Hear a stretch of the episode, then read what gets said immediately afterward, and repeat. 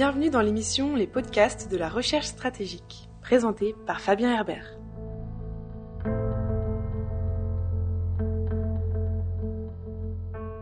Bienvenue pour ce nouvel épisode des podcasts de la recherche stratégique, un format audio consacré aux questions de sécurité internationale créé par la FRS, la Fondation pour la recherche stratégique. Aujourd'hui, nous allons échanger avec Alexandre Tête, chercheur à la FRS, spécialiste des questions environnementales, mais également de la zone arctique. C'est d'ailleurs de cette région dont il sera question dans cette émission, et notamment des ambitions françaises dans l'océan arctique. Bonjour Alexandre Tête. Bonjour Fabien. Avant d'évoquer les questions d'actualité, pourriez-vous nous éclairer sur l'histoire que la France entretient avec cette région du monde qu'est l'Arctique? Alors la France a une histoire de, plusieurs siècles avec l'Arctique, et, c'est vrai que euh, ne serait-ce qu'avec les histoires de Nouvelle-France, ou même euh, une base que la France avait au nord du Svalbard, euh, qui s'appelait Saint-Louis, cette histoire remonte au, XVIIe siècle. on pourrait retrouver aussi des, tentatives de créer des comptoirs ou des routes commerciales auparavant, dès le XVIe siècle, mais c'est vrai que cet intérêt pour l'Arctique a surtout été consolidé par la vente et le trafic des fourrures avec le Canada. Euh, donc euh, au, XVIIe. Et ensuite, le, rapport de la France à l'Arctique est un rapport nourri dans l'imaginaire par des grands aventuriers, par des explorateurs, euh, que ce soit au pôle Nord ou au pôle Sud d'ailleurs. Je pense à la Pérouse, je pense à Charcot, qui a disparu en Arctique d'ailleurs, dans l'océan Arctique. je pense aussi à Paul-Émile Victor, qui a donné son nom aujourd'hui à l'Institut polaire français. Et en fait, la France ensuite s'est construite une réputation de qualité de recherche polaire, euh, notamment grâce aux questions climatiques. Euh, puisque ce sont des chercheurs français, euh, Lorius, Jouzel, qui ont vraiment été parmi les grands découvreurs du changement climatique, notamment suite à des carottages en Antarctique, au pôle Sud. et finalement, les complémentarités de recherche qu'il peut y avoir entre les deux pôles ont assis euh, assise les, euh, comment dire, la réputation de la, recherche de la recherche polaire française, mais qui touche aussi l'Arctique. Euh, donc aujourd'hui, nous avons plusieurs centaines de chercheurs qui partent dans le Grand Nord. donc la France a par exemple deux, au sein du village de Newlensen deux pavillons euh, au Svalbard, l'archipel arctique euh, norvégien, euh, qui accueille en gros la moitié des chercheurs français qui sont soutenus logistiquement par l'Institut polaire français, l'Institut Paul Victor. et ensuite, il y a toute une série de, de liens institutionnels ou parfois intrapersonnels noués entre des centres de recherche ou des chercheurs pour être accueillis et faire des terrains en Arctique. Il est vrai que à la différence peut-être de terrain euh, dans des espaces plus méridionaux, la logistique polaire est vraiment très dimensionnante, très chère. Donc le lien à la France est un lien lié à l'imaginaire, lié à la recherche, euh, qui est ancien et reconnu pour la recherche scientifique reconnu au niveau mondial Tout à fait, la, recherche, française, hein, euh, euh, et notamment en sciences climatiques, euh, donc avec des extensions polaires, fait vraiment partie de, ce qui se fait de mieux dans le monde. On le voit par exemple à travers des études bibliométriques en fonction du nombre de publications, mais aussi de citations de nos articles, de nos articles, pardon. et malgré, c'est vrai, un manque d'investissement en matière scientifique, la recherche française garde une excellence, mais c'est vrai qu'il faudra sans doute investir, miser sur la recherche polaire et notamment arctique pour soutenir cette excellence dans le futur. Et alors pourquoi la France s'intéresse-t-elle à l'Arctique aujourd'hui? Quelle est sa place au niveau régional et quelles sont ses ambitions? Alors c'est vrai que la France là-dessus a peut-être suivi une sorte de montée d'intérêt ou un intérêt attisé pour l'Arctique. Euh, cet intérêt est porté surtout je crois, par deux pays, la Russie euh, et la Norvège. Euh, ensuite, il va trouver une résonance plus ou moins forte dans les autres, hein, euh, je dirais aussi au Canada tout de même, et d'une moindre mesure, pour une moindre mesure, en Finlande, en Suède, aux États-Unis. Les États-Unis sont en train de redécouvrir leur façade arctique de manière beaucoup plus active. Alors, le, point d'entrée pour comprendre les questions arctiques, c'est justement le changement climatique. en tout cas, les évolutions assez radicales de l'environnement naturel arctique qui font qu'il est plus accessible. Et une fois qu'on a dit ça, en fait, il y a deux faits marquants, je crois, euh, qui illustrent euh, un, attrait pour l'Arctique, c'est en 2007 ce fameux planté de drapeaux en métal euh, au fond de la mer sous le pôle Nord. Donc on était à plus de 4000 mètres de profondeur. C'est les Russes qui ont posé avec un petit sous-marin ce drapeau très symbolique. Donc même s'il n'y avait aucune euh, conséquence juridique. Euh, ça montrait juste qu'il se passait des choses et que souvent les chancelleries, les ministères de la Défense n'avaient pas forcément anticipé les transformations étaient en train de s'opérer en Arctique. Le deuxième, c'est euh, sans doute une étude de 2008 par l'équivalent américain du Bureau des ressources géologiques et minières, du SGS, qui a essayé de, qui à partir d'une étude probabiliste, a voulu dire qu'il y avait une bonne partie des réserves en gaz et en pétrole non découvertes en Arctique. Alors même si cet article a été largement, donc c'était un petit document de 4 pages, mais qui a été repris et encore aujourd'hui dans tous les rapports qui traitent d'Arctique, et c'est vrai que même s'il a été invalidé euh, pour une large part, puisque cette approche probabiliste n'a pas été vérifiée euh, par des, euh, de manière probante hein, par des forages. Euh, donc des entreprises ont rendu leur licence d'exploration euh, ou même leur licence d'exploitation parce que c'était trop cher. Euh, en fait, cette étude a construit l'idée d'un Arctique comme un Eldorado à découvrir. Et on rejoint finalement le sentiment que d'un Arctique qui était une marge du monde, une périphérie, ça devient une sorte de front euh, pionnier d'un espace à coloniser, comme s'il n'y avait rien. Donc c'est faire abstraction aussi des populations autochtones, des gens qui habitent euh, la région arctique. Voilà. Donc euh, une fois que ce panorama a été posé, donc il faut reconnaître que pour la Russie, c'est un sujet, le développement de l'Arctique, et notamment de l'exploitation des ressources gazières et bientôt pétrolières, c'est une priorité nationale. L'Arctique doit déjà représenter environ 15% du PIB de la Russie. C'est absolument colossal. C'est-à-dire que l'avenir fiscal, financier de la Russie, aujourd'hui, c'est un Arctique qui est en train de se construire, avec des objectifs politiques extrêmement forts. Donc, euh, on a tous peut-être entendu parler de, champs gaziers de Yamal. Euh, il va y avoir Gedan juste en face, Gedan juste en face. Il y a des champs pétroliers colossaux, on parle de 100 millions de tonnes par an voilà, dans, la prochaine décennie. Donc l'avenir gazier euh, et pétrolier se trouve là. il est aussi porté, euh, du coup, il a une incidence, c'est le développement du trafic maritime. Donc souvent, on entend parler euh, de l'Arctique comme une zone de, transit intercontinental pour relier notamment l'Asie et l'Europe. on s'aperçoit surtout que le trafic est porté par le développement euh, de l'exploitation du gaz et du pétrole. Donc en fait, c'est un trafic qui part de Russie pour sortir des ressources exploitées en Russie. Et c'est l'essentiel aujourd'hui du volume transporté euh, sur la route maritime du Nord. Et sans doute que ça va le rester, puisque des grandes compagnies euh, de transport maritime comme CMA CGM, MSC ont annoncé qu'elles renonçaient dans le futur à utiliser ces routes maritimes. Donc il y a ça. Pour la Norvège, c'est à peu près la même chose. Hein. La, Norvège a un modèle d'État social qui nécessite d'être largement financé par, euh, les hydrocarbures.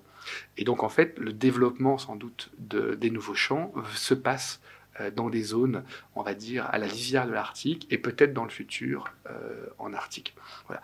Donc, du coup, je crois que la France, là-dessus, n'a pas une légitimité directe, elle n'a pas de possession en Arctique. Simplement, ça devient un sujet euh, international, c'est-à-dire que finalement, on doit se positionner sur la gouvernance de l'Arctique, sur le statut juridique des routes maritimes arctiques, par exemple, même si ce n'est pas encore un enjeu suffisamment saillant pour qu'on aille euh, croiser le fer euh, avec la Russie ou le Canada qui ont des visions très exclusives et, on va dire, largement contestables du droit international de la mer. donc du coup, voilà, c'est un des sujets sur lesquels on doit se positionner. Et puis, nous avons des entreprises, sans, je pense, entre 150 et 200, entre des PME et des gros groupes aussi comme Total, extrêmement actifs à Yamal dans la construction de, euh, bateaux. Euh, voilà, il y a un intérêt militaire pour la France. La, France euh, contribue à, la, lutte anti-sous-marine pour aussi sa propre crédibilité de la dissuasion nucléaire française. Et donc, avec le recul de la banquise, on est tenté d'aller toujours un peu plus au nord de l'Atlantique Nord, aux lisières de l'Arctique, pour effectivement faire des missions de nature militaire. Voilà. Donc, euh, voilà, la France a un intérêt politique, un intérêt militaire, un intérêt économique, et puis bien sûr, il y a le soutien à la recherche. Ça, je crois que c'est vraiment essentiel. Euh, en fait, la recherche est un passeport diplomatique incontournable aujourd'hui pour avoir un accès aux arènes arctiques, et notamment au Conseil de l'Arctique.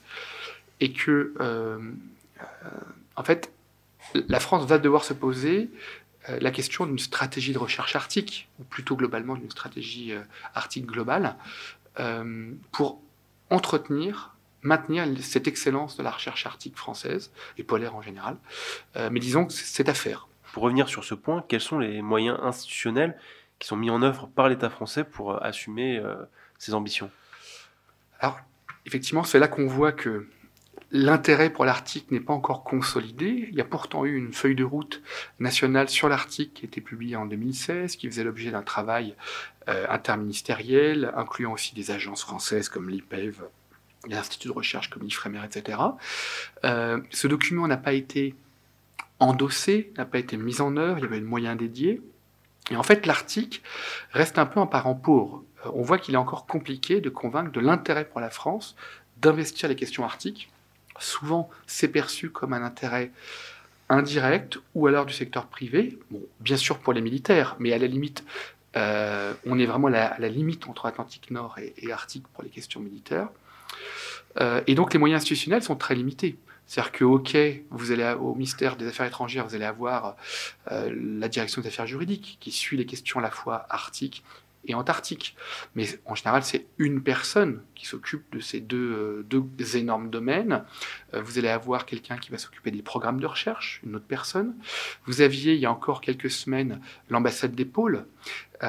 Et, et, quel que soit le bilan qu'on peut dresser de, euh, de, l'ambassade de Madame Royale, il faut reconnaître qu'elle avait très peu de moyens. C'est-à-dire que, hormis un secrétariat chargé de communication, elle n'avait qu'un chargé de recherche sur ces questions polaires.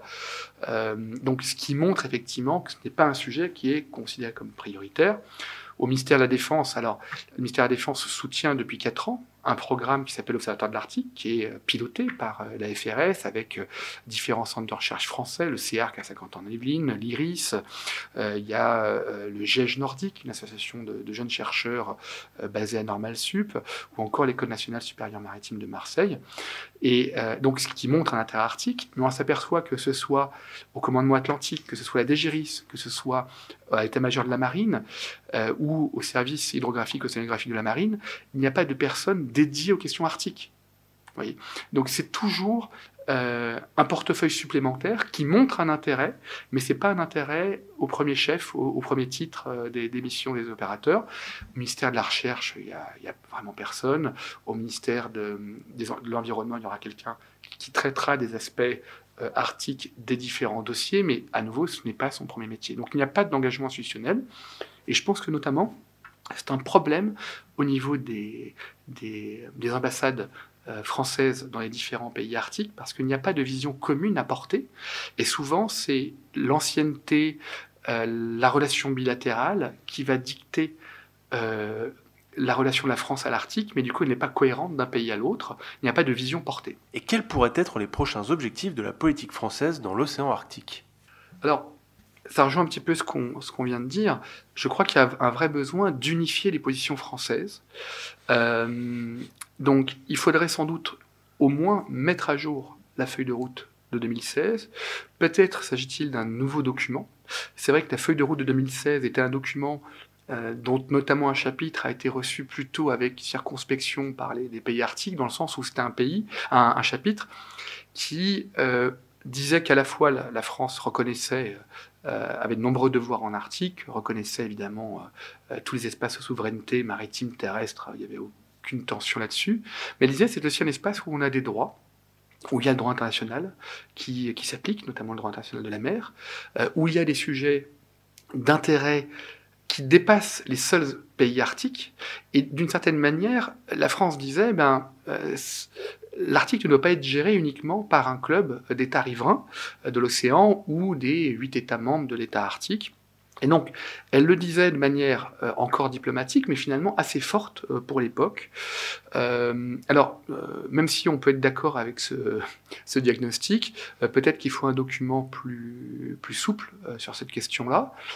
Je crois qu'il y a une question aussi de convergence des moyens, puisque ce n'est pas encore une région prioritaire. Sans doute qu'il faut essayer de voir comment on peut faire agir acteurs militaires, privés, euh, de la recherche, par exemple pour la question de formation, réfléchir au sujet sur lequel on pourrait avoir une plus-value aujourd'hui en Arctique, par exemple sur le secours en mer, sur l'aide à la dépollution.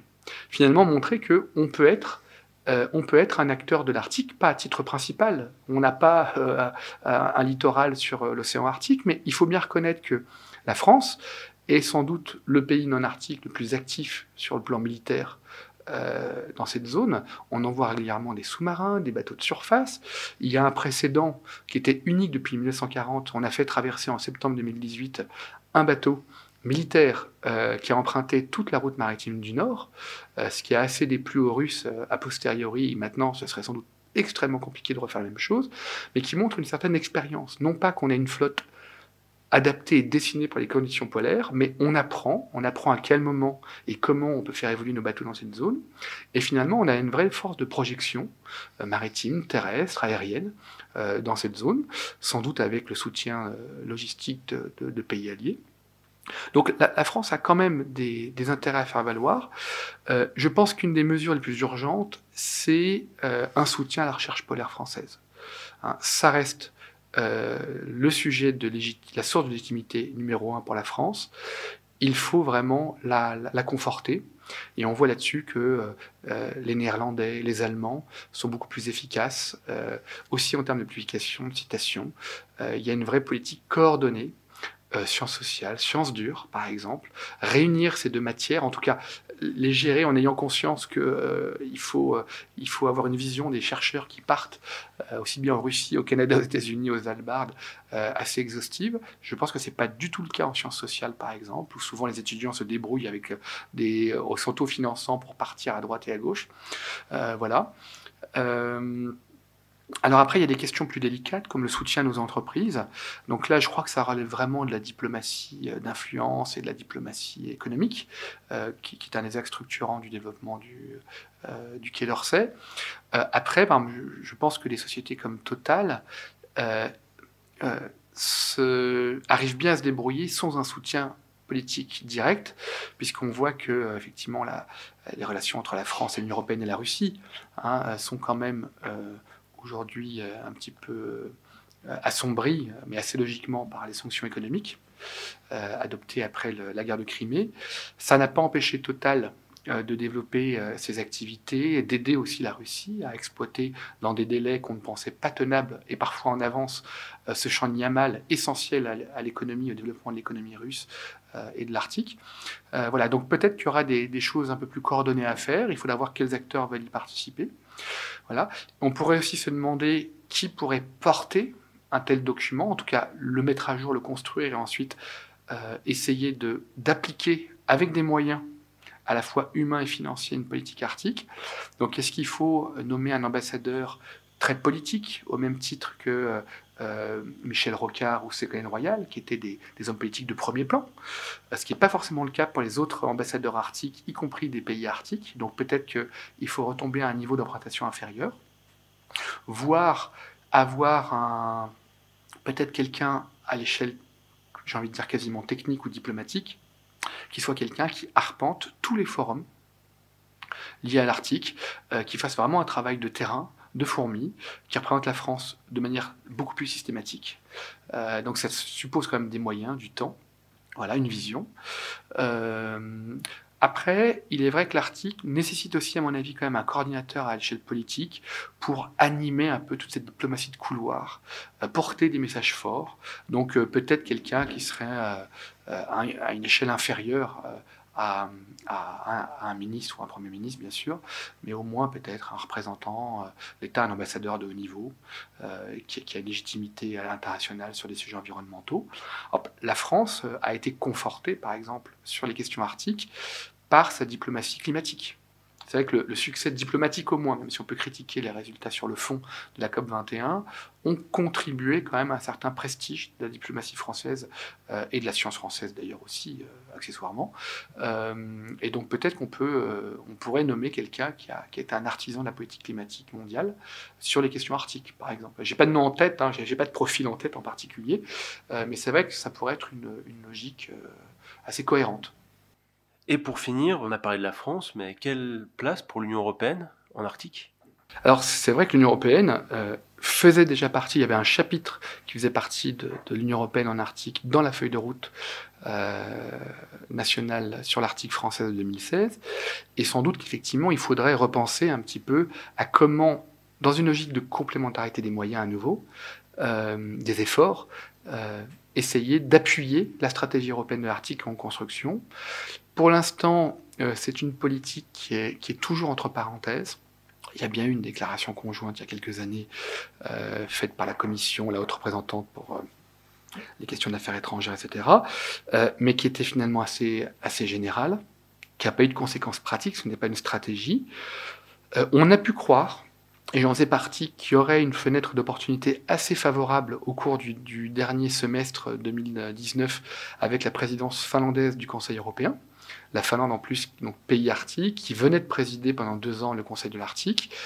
Euh, en plus, l'Union européenne avait créé son premier forum EU Arctique euh, en, octobre 2019 en Suède. Donc là, on avait deux États membres de l'Union européenne qui montraient leur intérêt pour que, l'Union européenne traite des questions arctiques. Et c'est vrai qu'il y a eu aussi la nomination d'un premier ambassadeur euh, pour l'Arctique qui était euh, suédois, qui venait d'un pays arctique de l'Union européenne.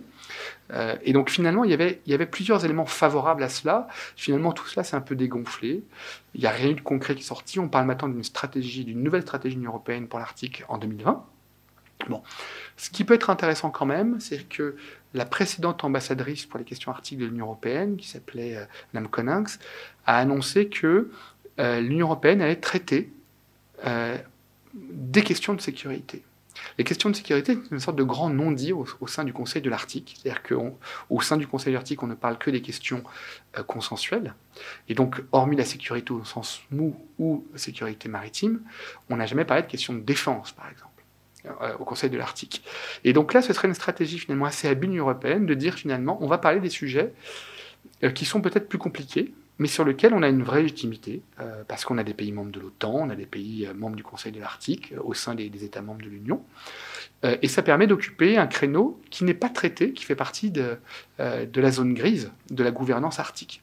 Donc ça, moi, je trouve ça assez habile. Il faut voir exactement qu'est-ce qu'on met dedans, est-ce que c'est des questions de défense? Est-ce que c'est à nouveau des questions pour euh, essayer de, coordonner des efforts, euh, en, secours en mer, mais là-dessus les États arctiques seraient très réticents. Et donc ça montre au final qu'il y a toute une série euh, de forums, de sujets aujourd'hui qui essayent un petit peu de contourner la gouvernance arctique, qui est très exclusive, hein, l'Union européenne n'est toujours pas un membre observateur plein du Conseil de l'Arctique. On voit qu'elle était écartée politiquement et que ça plaît à beaucoup de pays, hein, euh, le Canada, la Russie. Euh, et donc finalement, l'Union européenne, euh, de manière assez logique, hein, elle participe à, différents forums et conseils qui relient son espace nordique avec les questions arctiques. Elle a une vraie légitimité politique sur une partie de l'Arctique. Évidemment, elle n'a rien à à traiter dans le détroit de Bering, par exemple. Mais il y a une vraie articulation nordique-arctique pour laquelle l'Union européenne a une légitimité. Elle est légitime sur la question scientifique, notamment en finançant des projets très ambitieux euh, européens et internationaux. Euh, elle est aussi présente au Groenland, par exemple. Et donc là, je pense que vraiment, il y a un effort de coordination à l'échelle européenne euh, entre les différents États membres qui sont aussi observateurs du Conseil arctique, euh, pour essayer d'avoir une vraie politique arctique européenne. Il y a des pays très actifs, je pense à la Pologne par exemple, euh, dont on ne parle pas assez sans doute, mais qui a une vraie diplomatie arctique. Euh, elle accueille en général tous les deux mois les États observateurs pour faire un point sur les dossiers qui les intéressent, etc. Voilà. Donc là-dessus, on pourrait essayer de centraliser des initiatives à la fois néerlandaises, allemandes, françaises, britanniques bien sûr, avec, bon, polonaises, avec aussi euh, nos États euh, arctiques membres de l'Union européenne. Merci Alexandre Tête, merci à vous qui nous écoutez. Si vous voulez suivre les activités des chercheurs de la FRS, rendez-vous sur notre site internet. Vous pouvez également nous suivre sur les réseaux sociaux. Enfin, n'hésitez pas à faire un tour sur notre page YouTube. Vous y trouverez de nombreuses vidéos sur des sujets divers et variés, toujours en lien avec les politiques de sécurité internationale. Merci et à bientôt pour une nouvelle émission. C'était les podcasts de la recherche stratégique, présentés par Fabien Herbert.